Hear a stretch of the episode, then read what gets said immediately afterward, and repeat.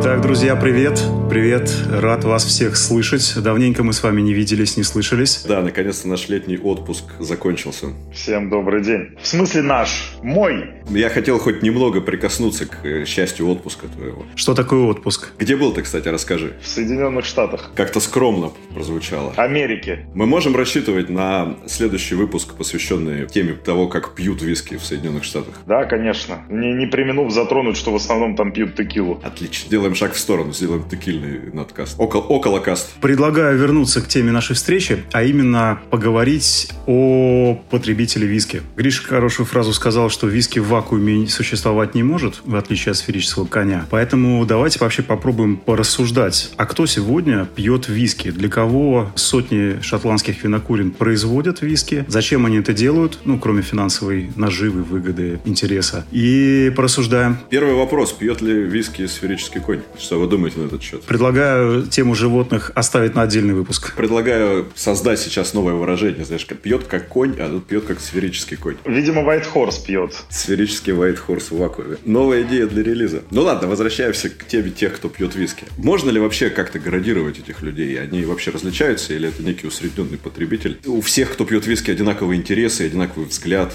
и одинаковые прихваты.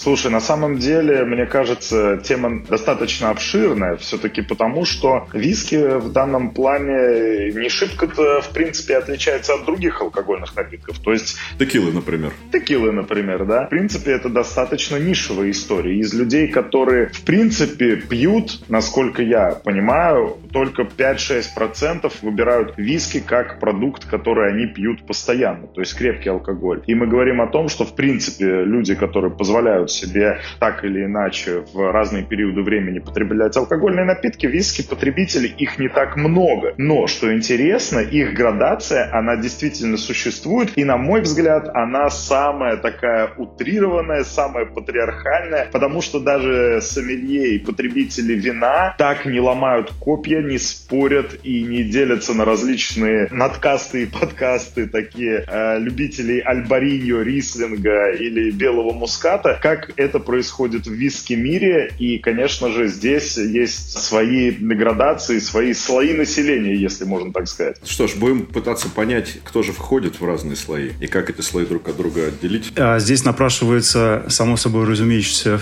вывод, что основная или не основная масса потребителя, его можно условно назвать как никто. То есть человек, э, который не сильно вообще задумывается о том, что он пьет. И, кстати, Никита, на твой комментарий по поводу винников, я думаю, что мы просто не знаем всю массу весь пласт вина. И если копнуть глубже, там же также есть и копья свои. Просто большинство людей просто пьет и получает удовольствие. И это можно также перенести и на виски. То есть, что у тебя в бокале, ты узнаешь, когда получишь чек в баре, и там будет белая лошадь или какой-нибудь ходок. Ну ладно, ты думаешь, есть люди до сих пор, которые пьют виски вслепую? Типа, плесните мне вискаря, а какой он, не важно? Конечно. Я уверен, что вся нижняя полка какого-нибудь большого супермаркета с, со стоимостью бутылки до тысячи рублей, в принципе, не имеет разницы, как она называется. Слушай, ну я вот прямо сейчас смотрю на объем ввоза виски в Россию в прошлом году из 39 миллионов литров да, ввезенных. Ну, то есть эти 39 миллионов кто-то же должен в этом году выпить. Но что характерно, на первом месте по объему ввоза, как думаете, кто? Ну, предположите. Ну, Johnnie Walker? Нет, он на четвертом. На первом Ballantine's. О. Мгм. На втором Jim Beam, на третьем Джемисон. Потом Johnnie Walker, Jack Daniel's, Bell's, Famous Grouse, Chivas внезапно, Grant's, Дюарс, Клан Макгрегор, Label 5, ну и так далее. Ну, то есть, в принципе, по брендам понятно, кто составляет основную. А теперь, внимание, вопрос. Как много копий сломанных вы видели, касающихся, например, Диорса или лошади? Ты давно заходил на паблики ВКонтакте, посвященные тематике? Я в какой-то момент просто перестал туда заходить, ибо один из пластов потребителей виски, который в общем и целом вчера что-то об этом узнал, просто заваливает э, эфир э, гигантским количеством информации ни о чем, как раз вот, с, возможно, с этими брендами. Я как раз об этом, да, тоже. То есть люди-то спорят. Это мы, у нас некая профессиональная искаженность присутствует, и мы относимся немножко к другому классу. А простой обыватель, заходя в контакт, и вот у меня одноклассников нет, возможно, в одноклассниках еще происходит, там же более сотни комментариев под каждым постом. А если спрашивают, нравится тебе там условный, я не знаю, Глен Моррей или не нравится, там просто дискуссия на дискуссии. И это имеет право на существование в том числе. Определенно, но мы, кажется, уже коснулись двух разных категорий потребителей. То есть Женя так, мне кажется, немного уничижительно сказал «никто». Это же большая часть, львиная доля в тех, кто пьет виски.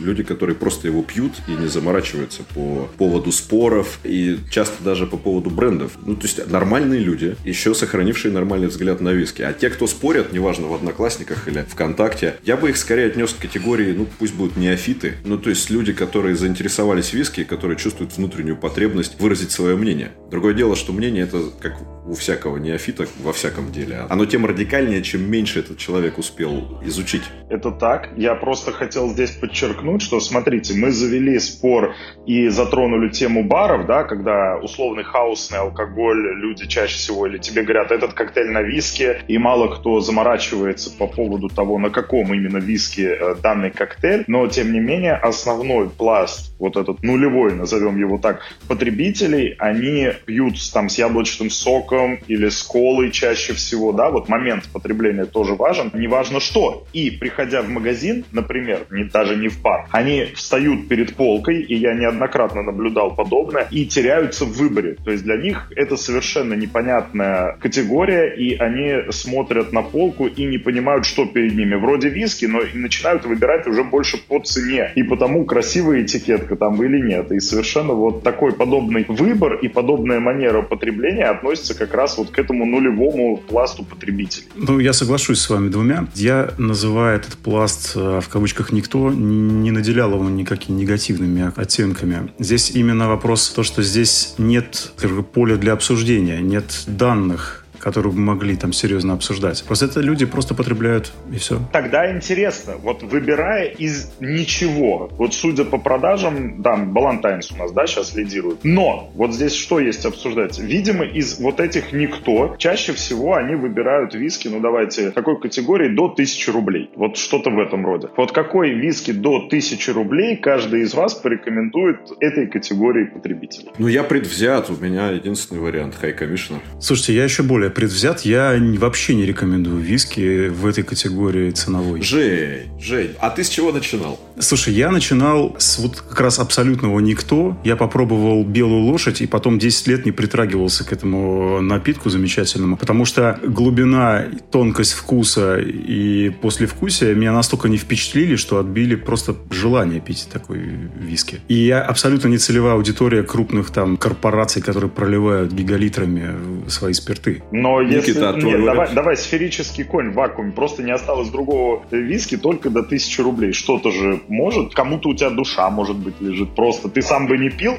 но тебе маркетинг нравится там или этикетка, я не знаю. Да, если бы ты меня об этом спросил год назад, то за 1000 рублей еще можно было купить со скидкой серию Mackellan's Isla, Highlands, Speyside и Lowland. Это замечательный односолдовый виски, который очень доступен на рынке, был и, наверное, сейчас остается им. И, но я бы не рекомендовал, подчеркнуть, пить виски, лишь бы выпить виски. Когда у тебя есть тысяча рублей, да блин, купи полугар. Я, правда, не знаю, можно ли купить уже за тысячу рублей Мне полугар? кажется, уже нельзя за тысячу Порцию в баре, разве что. Ну ладно, кто мы такие, чтобы давать советы? Давайте попробуем к классификации вернуться. Я, я, ты у меня забыли спросить. А, Никит, Никит, скажи, пожалуйста, а у тебя есть прецедент? Я сразу порекомендую рекомендую Teachers купить, да, и все. До 1000 рублей. Отличный выбор, не поспоришь. Учительские виски. Вот человек перешел в разряд условных неофитов, да, он заинтересовался виски, причем чувствует, что ему прямо это сильно нравится, при этом он еще не готов тратить сильно много денег. Какие еще характеристики у неофита? Как отличить неофита от рядового потребителя? Мне кажется, это активность обсуждения и, конечно же, резкость суждений. Человеческое свойственно природе, когда ты чуть-чуть узнаешь, ты хочешь разбираться в этом больше, но желание у тебя пока больше, чем знаний. И, конечно, конечно же, поэтому именно эти люди оставляют такие очень полярные комментарии. Не всегда они разбираются в тематике, но очень хотят это делать. Именно поэтому мы вот на определенных пабликах можем наблюдать э, ругань, полярные мнения, какой-то, простите за выражение, срач, потому что уже профессионалы, они не будут в это скатываться и, конечно, в принципе, обсуждать подобные темы в целом, потому что им это не свойственно. А вот эта категория людей будет активно спорить, смотреть, будет активно пытаться что-то узнать. Она не фильтрует источники, потому что не знает, какой из них правильный, и поэтому черпает информацию абы откуда, и точно так же, пропустив ее через себя, транслирует потом. Мне сразу вот в этой связи по поводу пабликов и всего прочего вспомнилась еще одна такая суп-суп-категория. Я бы не стал выделять совсем в отдельную категорию, но это такой вот подтип. Это вечные говнометатели.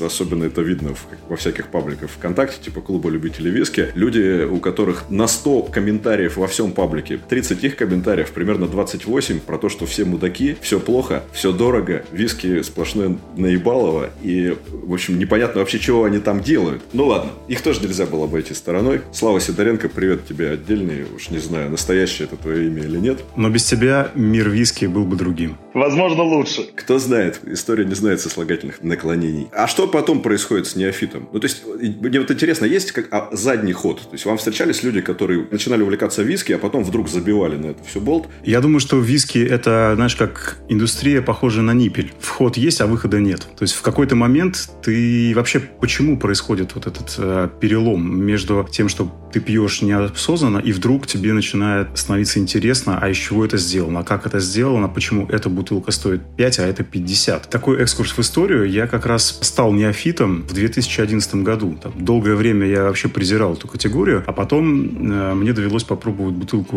Лаговулина 16-летнего. Я был абсолютно поражен, как вроде бы называется также виски, вроде бы э, выглядит так же, но настолько иной вкус, настолько иное все, что просто у меня загорелась лампочка. Я решил узнать об этом все. И, естественно, став неофитом, я прочитал три статьи, и я понял, что все, я теперь мастер, я теперь знаю про виски все, особенно про Лаговулин. И я буквально через полгода открыл Айлору. И писал там, ну, просто то, что мог, то, что знал, то, что переводил, то, что искал и то, что терял. Это вот был мой такой небольшой путь. Я думаю, что вообще стадия неофитства, она является ключевой вообще в индустрии и для производителя, и для потребителя. Это такая красная линия, перейдя которую человек, ну, просто окунается в иной мир, в культуру производства и потребления виски. Падает в бездну. Да, падает в бездну, совершенно верно. И это как черная дыра, то есть назад дороги нет. Вот ты будешь узнавать, ты будешь искать, ты будешь пробовать, ты будешь поначалу категорично кричать о том, что это хорошо, это плохо, а в какой-то момент ты просто перестанешь кричать и будешь пить то, что хорошо тебе. Рот будет занят.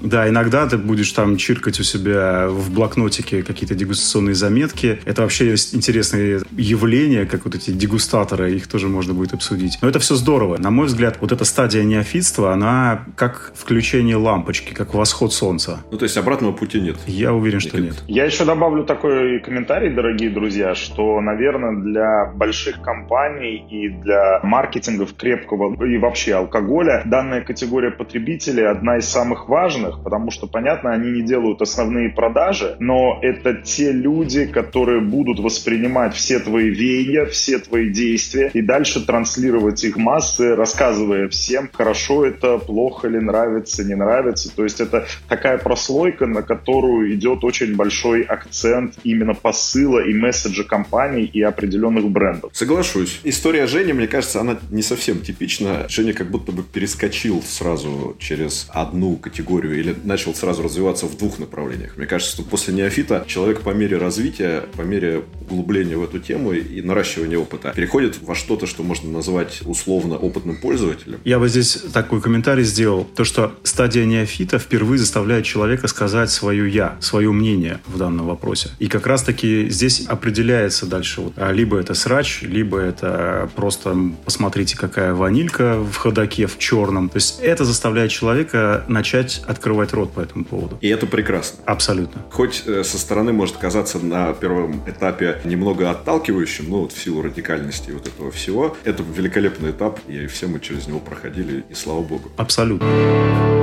Кстати, вот я бы задал вопрос. А с каким виски у вас ассоциируется типичный неофит? Акинтошин? То есть что-то, с чем у человека на этом этапе больше всего шансов встретиться. Глинфидик? И в рознице, и в барах, и на дегустациях. Фидик, э, Ливит, Акинтошин. Вот что-то вот, что-то вот такое. То есть а я не соглашусь. Все, все равно тяготеют к молтам, как мне кажется. Я не соглашусь, да, тяготеют к молтам, но при всем при этом уже на этой стадии, мне кажется, люди стараются найти что-то что-то свое, что-то интересное, и масс-маркет, наоборот, они стараются от себя оттолкнуть, потому что масс-маркет как раз покупает вот эта нулевая категория, или, как Евгений сказал, никто, а эти ребята, они уже стараются сказать, что да, Кентошин ваш, фу, вот Лафрой, или там, я не знаю, артбек. Вот он дымный, вы ничего не понимаете. Это вот мое любимое. И вот мне кажется, что как раз различные образцы айлы такой классического стиля э, могут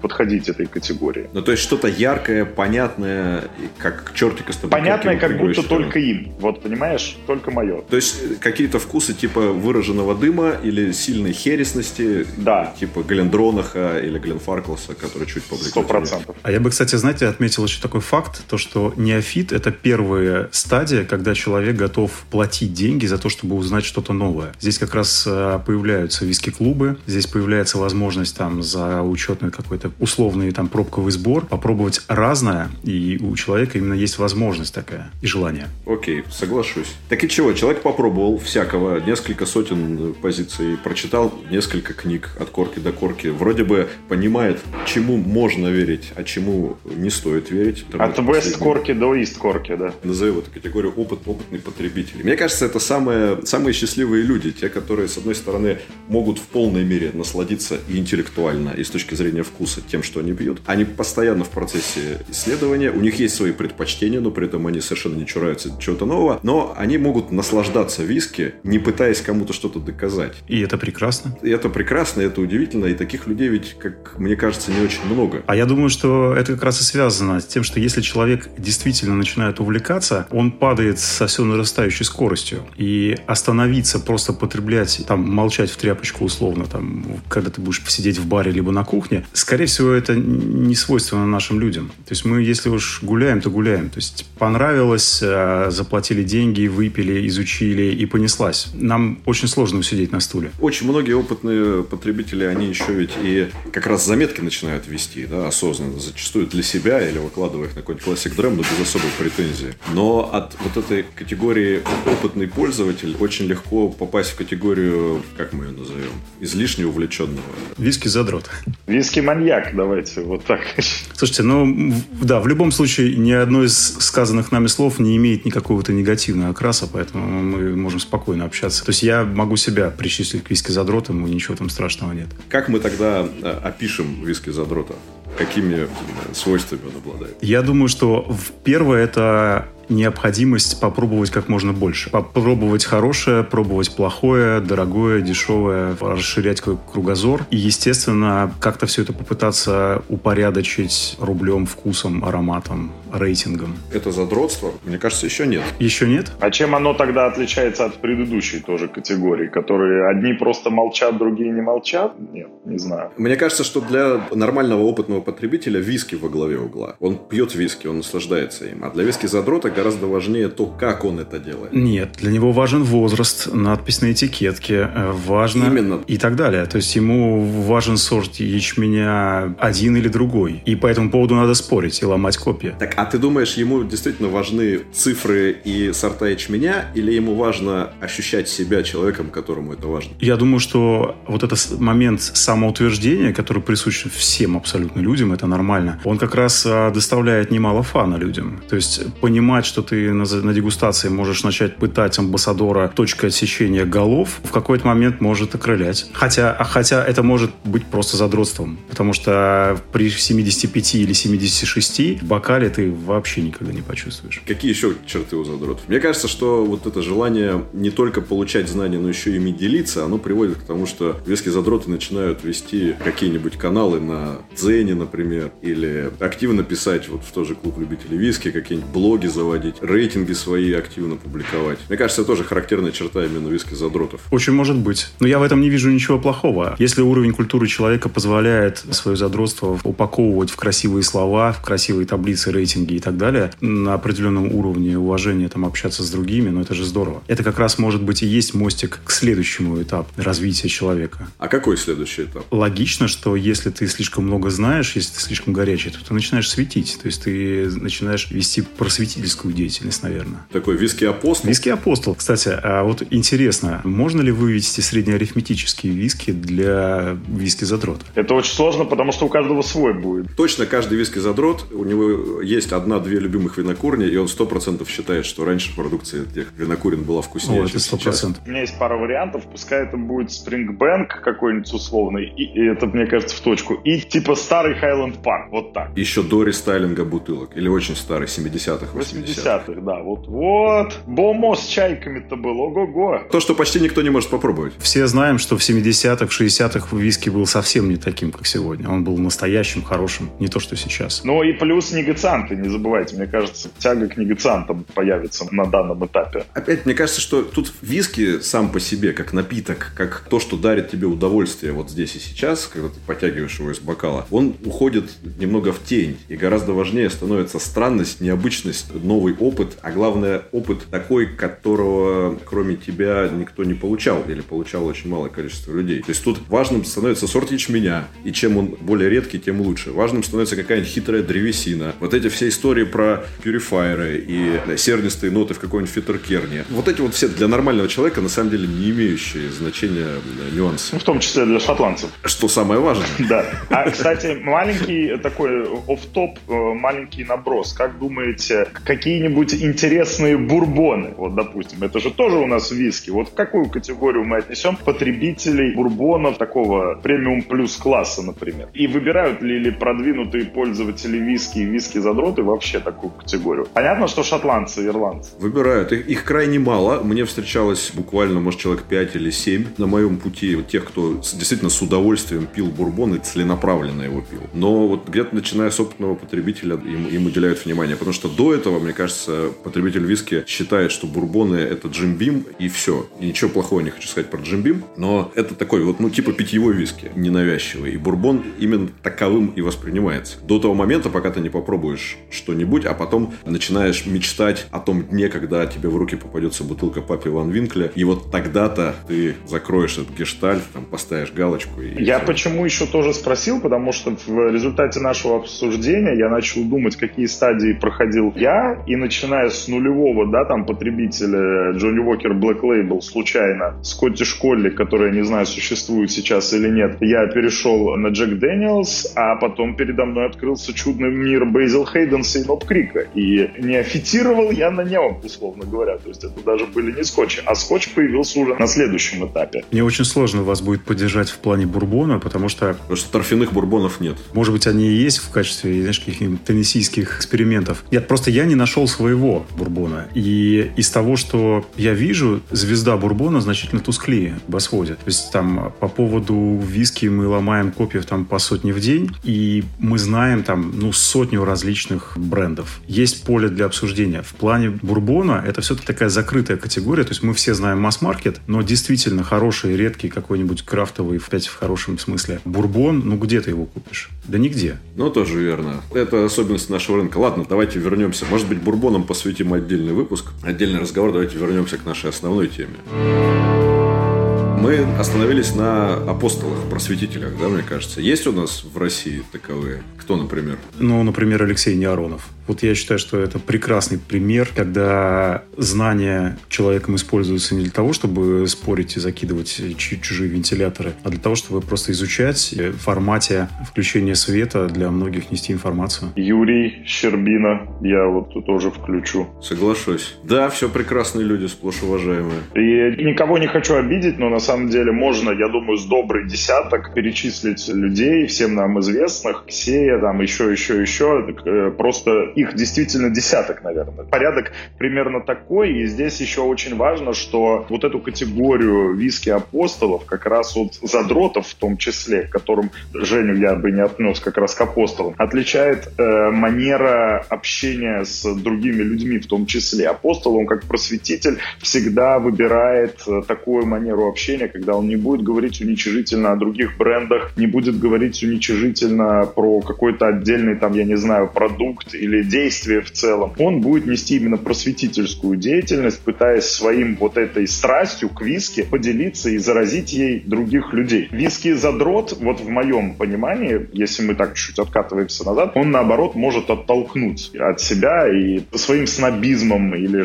тем, что он считает, что он все знает, вот что-то в этом роде. И такие примеры мы тоже знаем. В этот момент наш друг Андрей Ерофеев начинает смеяться, потому что его форма просветительства и апостолства, она как раз подразумевает абсолютно иную форму. Причем смеяться инфернально. Привет, Андрей. Да, я думаю, просто Андрея нужно ставить за, в скобки, так, за рамки, и он не, не, не туда и не сюда, он по-любому апостол, но с темной стороны. Такой. Да нет, он и туда, и сюда. Падший ангел мира виски, вот. Интересно, от виски апостола до виски опездала длинная дорога? Или наоборот, скорее. Я знаю пару виски опездалов. Это амбассадоры. Вот, это сто процентов. Некоторые. Я бы к э, апостолам отнес еще всех, ну или почти всех людей, которые создают виски-клубы. Сто процентов. Начиная с Александра Караванского старшего и, и, и, и так далее. И, и Макс Большаков, большой привет. И Леша Щекотин в Ростове. В общем, можно тоже с десяток людей перечислить. Это ведь тоже просветительская деятельность. Да, обязательно надо Гришу Шаламова вспомнить. Ну, что что-то вспоминать. Вот он я. Не, ну, на самом деле, тебе надо сказать огромное спасибо, потому что ты внес огромный вклад в развитие вообще категории виски в Санкт-Петербурге, в России точно. Да, можешь не краснеть, но это правда. Хорошо, что мы это вырежем. Окей, но ведь есть люди, которые очень активно, очень глубоко погружены в категорию, но при этом совершенно не на виду. То есть они обладают глубочайшими знаниями, богатейшим опытом, дегустационным в том числе, могут быть величинами мирового уровня с точки зрения того, с кем они общаются из виски-индустрии и кто их из виски-индустрии знает, но при этом они могут о себе не заявлять никоим образом в таком публичном пространстве. Такие ведь тоже есть. Что-то типа серых кардиналов, такие виски-гуру. А можно вот буквально вот опять шаг назад? Вот если мы говорили про просветителя и апостола, а есть ли у этих людей ответственность перед людьми, перед производителями, вообще перед категорией? Их слова зачастую же могут восприниматься как руководство к действию. Ответственность, безусловно, есть. Другое дело, что нет какого-то внешнего внешнего органа, который за безответственное поведение может тебя каким-то образом покарать. Таким органом может выступать только общественное мнение, то есть мнение вот этого списка сообщества, в котором ты начинаешь жить и которое ты в том числе помогаешь формировать. А ответственность, безусловно, есть, потому что очень важно, с каким настроением ты рассказываешь людям о виске. Очень важно, что ты рассказываешь, потому что можно брать э, информацию с потолка и пару-тройку раз это прокатит, если ты, э, в общем, э, красноречив. Попросил бы. Ничего личного, Никит. Но в итоге итоге ты запудришь голову людям, и вполне вероятно их от категории оттолкнешь, и они будут думать, ага, все такие же мудаки, как, как вот этот вот, который тут стелил гладко, а спать что-то жестко. Поэтому ответственность есть, безусловно. Другое дело, что ты сам для себя определяешь, насколько она руководит твоими действиями. Но я вот так не, на вскидку не смогу никого упрекнуть в безответственном поведении, так сказать. Мне кажется, все, кто в России, по крайней мере, находится на вот этой передовой информационно-просветительской, они очень ответственно подходят к вопросу. Я не имею в виду амбассадоров. Опять, Никита, это не про тебя.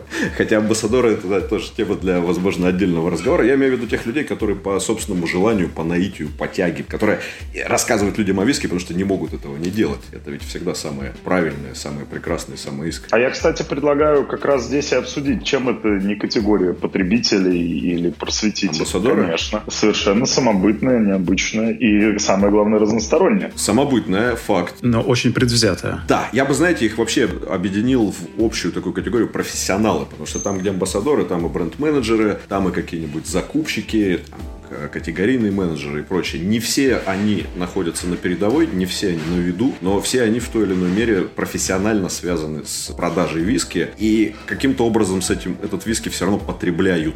А я вот не соглашусь Хоть, с тобой. Хочется Гриш. верить, что э. Я с тобой не соглашусь, потому что многие, большинство из перечисленной тобой категорий имеют профессиональное отношение к продажам. Имеют ли они к продажам виски, ну, типа, как к словосочетанию, да. При этом понимают ли они что-то в нем, разбираются и пробуют делают ли даже, далеко не зачастую это не так. И я больше скажу, многие виски-амбассадоры, если мы возвращаемся, да, то есть это люди, которые должны являться лицом определенного бренда, не обязательно они должны быть предвзяты, им за это просто деньги платят, да, они должны полюбить как минимум тот бренд, с которым они есть, а значит, если они умные, полюбить и многие другие бренды, в принципе. Многие амбассадоры не имеют никакого представления даже о том продукте, с которым они работают. Есть э, заученная какая-то информация, которую им дали глобальные коллеги или не дали, да, они ее откуда-то в интернете взяли. Почему и так много споров относительно амбассадоров, шуточек как раз вот от некоторых категорий, которые мы обсуждали с вами, скорее от задротов, да, там по поводу именно амбассадорства, потому что очень мало амбассадоров являются экспертами в своем деле. Да, у них может быть ораторское там искусство, и дай бог не каждому, но при этом а, именно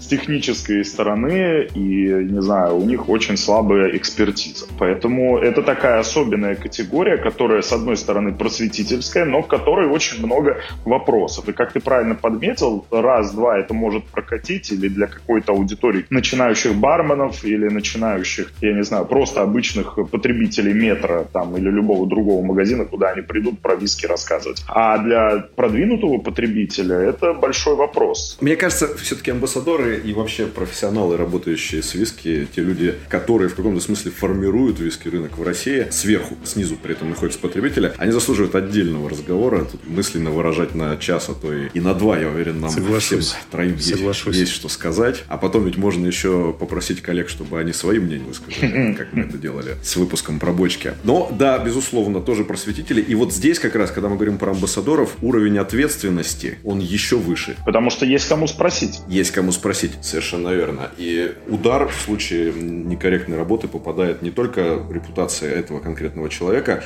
но и репутация конкретного бренда и конкретной компании. Совершенно иные ставки. Ну окей, кто там у нас еще оказался нерассмотренным? Да, я бы обратил внимание на коллекционеров. Очень интересный пласт потребителей виски, наверное, которых зачастую можно отнести и к серым кардиналам, и к спекулянтам, и к задротам, и всем сразу. Ну, это такая кросс-категория, мне кажется, действительно, потому что вот спекулянты, которых ты упомянул, их тоже нельзя обойти стороной, ведь много людей, которые относятся к виски как к товару, и их нельзя тоже упрекнуть в этом, просто им важен не, не виски как жидкость, а важен виски как инвестиционный продукт, и в принципе это тоже нормально, хотя ни один человек виски как э, напитком увлеченный не скажет вам, что это нормально, скорее всего будет говорить, как можно, я ведь из-за них не могу за нормальные деньги купить себе ту бутылку, какую хочу, а какую-то бутылку вообще не могу купить, потому что их все скупили. Вот эти вот самые спекулянты и теперь будут перепродавать бог пойми куда. Но коллекционеры, безусловно, это очень серьезный пласт. Их, наверное, не так много в России, как в западном и, и восточном мире относительно нас. И рынка коллекционного виски как такового в России, ну, он есть, но с очень большими сложностями, проблемами, лакунами и прочим. Но опять, при этом коллекционеры, они вообще пьют виски? Первый вопрос. И второй, коллекционеры, они хоть как-то пытаются показать свою любовь к виски публично за пределами такого же узкого сообщества других коллекционеров? Я бы сказал, что, конечно же, они пьют виски. Опять приведу пример себя. Я очень люблю виски, и я коллекционирую виски. Мне в коллекционерах нравится основная идея, это то, что ты пытаешься систематизировать, упорядочить и сформировать свою коллекцию осознанно. То есть ты исследуешь индустрию, ты находишь какой-то, не знаю, дымный, недымный, там, лимитированный, лимитированный, хересный, не хересный, но у тебя есть в голове какая-то идея идея, и ты формируешь свою коллекцию именно вокруг этой идеи. На мой взгляд, это достойно уважения, потому что ты, пополняя эту коллекцию, будешь вынужден узнавать многое или подтверждать свои знания во многом. И опять-таки зачастую, может быть, и светить, и нести какие-то знания свои в массы. Соглашусь. Ну что, кого еще вспомним? Да мне кажется, дальше уже только придумывать. Мне кажется, есть еще одна категория, которая недавно относительно э, появилась. При этом все активнее и активнее себя проявляет. Это домашние винокуры, храни их Господи. Их с каждым годом все больше и больше, и лично меня это очень радует. Понятно, что у подавляющего большинства из них еще впереди очень и очень долгий путь. Я судил несколько конкурсов, очно, заочно, по-всякому. И каждый раз э, натыкался на одну и ту же самую мысль. Домашним винокурам крайне необходимо пробовать как можно больше лучше виски, и прежде чем начинать судить себя, свою продукцию, нужно сначала развить свой вкус. А развить его можно единственным способом, попробовав много-много-много виски. И а, они действительно пробуют виски, они приходят на мероприятия, на фестивали типа Виски Life Moscow, на дегустации разного рода. И это исключительно похвально, и дай бог, чтобы так было, и дай бог, чтобы как можно больше домашних винокуров таким образом саморазвивались. Но при этом они на дегустациях задают порой очень странные вопросы, типа того, в какой средой вы чистите кубы, щелочной или кислой. И вот это вот все, мне кажется, они пытаются какой-то рецепт заполучить такой универсальный, чтобы, не развиваясь самостоятельно, сделать вдруг неожиданно по этому рецепту супер виски. Шотландский виски за три недели. Обожаю. Ты сказал про винокуров, а делает ли кто-то у нас виски в России? Только сегодня наткнулся Перлов Distillery на реке Яузе. Да, есть такой. Андрей Данилов делает прекрасные образцы. На две головы выше всего, что я пробовал на вот этих вот конкурсах уже упомянутых. При этом есть и официальные крупные производители, но им тоже есть к чему стремиться. У них тоже впереди очень долгий путь. И может быть даже более долгий, чем у домашних винокуров, просто в силу ну, меньшей поворотливости, что ли, меньшей гибкости. А вот если мы говорим о таком явлении, как российский крафтовый домашний винокур, для кого он производит виски? Для какой из указанных нами категорий он делает? Я думаю, в первую очередь он делает для себя, на самом деле. Но, конечно же, они хотят поделиться своей гордостью. И куда они выносят? Выносят они на подобного формата фестиваля. То есть делятся им с коллегами, которые, опять же, делают для себя. И делятся с э, той категорией, о которой мы, э, наверное, говорили, кто ходит на такие фестивали. Это виски задроты и, может быть, вот те, кто уже более профессионально прикоснулся к этому миру. Мне кажется, они делают виски для своих главных врагов, для соседей по даче и родственников. Почему врагов? Потому что это те люди, которые зачастую сами не обладают развитым вкусом и при этом еще и стесняются сказать, что им невкусно, тем самым вводя домашних винокуров в заблуждение. Что ж, а есть ли у нас еще какие-нибудь категории? Стесняюсь спросить, а как вы относитесь к появлению в индустрии женщин? Исключительно положительно. В смысле? А я думал, мы включаем их в понятие потребителя. Нет, просто а, последние течения такие мировые, они почему-то все время выделяют. Мы, женщины, это в амбассадоры, например, молчат, а некоторые... Это амбассадоры только приветственно там все хлопают, и с появлением моей любимой Беки Пашкина, они там все только кивают головой и говорят, да, вперед, вперед, ура. Потому что боятся сказать что-нибудь поперек. Да, они просто боятся сказать что-нибудь поперек. Э, но я думаю, это тема для такого же отдельного обсуждения вместе с амбассадорами туда и прекрасную половину потребителей виски мы тоже можем отнести. Я бы не стал относить женщин, потребляющих виски, в отдельную категорию потребителей виски, не потому что это сексизм, а потому что ну, на тех же дегустациях, на тех же фестивалях довольно много девушек, и они тоже находятся на разных ступенях вот этой вот лестницы. И и проходит ровно тот же самый путь, что и мужчина. Я бы здесь совершенно не проводил. Окей, okay, я полностью соглашусь, и это был такой провокационный вопрос. То есть слову потребитель ша виски нет. Есть потребитель виски без пола. Потребителька. А, на скользкую дорожку мы ступили, джентльмены. Да. Да, мне кажется, что мы как смогли, охватили все категории потребителей виски. Но если вдруг, дорогие слушатели, мы кого-то забыли, по вашему мнению, какую-то влиятельную группу потребителей виски, обладающую своими отдельными характеристиками, не стесняйтесь, пожалуйста, делиться своими соображениями в комментариях. Еще один очень важный вопрос. К кому вы отнесете себя? Ключевой вопрос. Ключевой вопрос. Ну, да. кстати, я бы чуть-чуть расширил этот ключевой вопрос. Помимо того, что вы себя куда-то отнесете, как вы оцениваете виски? Чем вы руководствуетесь? Странно сказать было бы, что мне понравилось, поэтому я профессионал, или мне не понравилось, поэтому я задрот, или так далее. Каким образом вы, ну, в частности, и вы, коллеги, оцениваете виски? Это набор каких-то баллов, а, набор сочетания органолептических характеристик? Да потому что вкусно. Вкусно. Не по вкусу, не вкусно но вкусно. Вкусненько. Но ты опять открываешь ящик Пандоры. Ты, об этом можно говорить и говорить и говорить. Мне кажется, надо записать отдельный выпуск, посвященный оценке виски и баллам, и вообще шкалам, и тому, нужны ли они и дают ли они какую-то пользу людям и, или нет, или только отвлекают от главного, от виски, собственно. Это хорошая тема, да. Значит, мы и ее обязательно затронем. Что ж, предлагаю на этом прение сворачивать. Всем спасибо, дорогие друзья. Не забывайте оставлять комментарии и хвалебные отзывы. Не забывайте, не забывайте. Можно в личку, можно под э, этой записью, можно отправлять письма голубями, можно писать на стенах в подъездах. До новых встреч. Всем пока. Всем спасибо.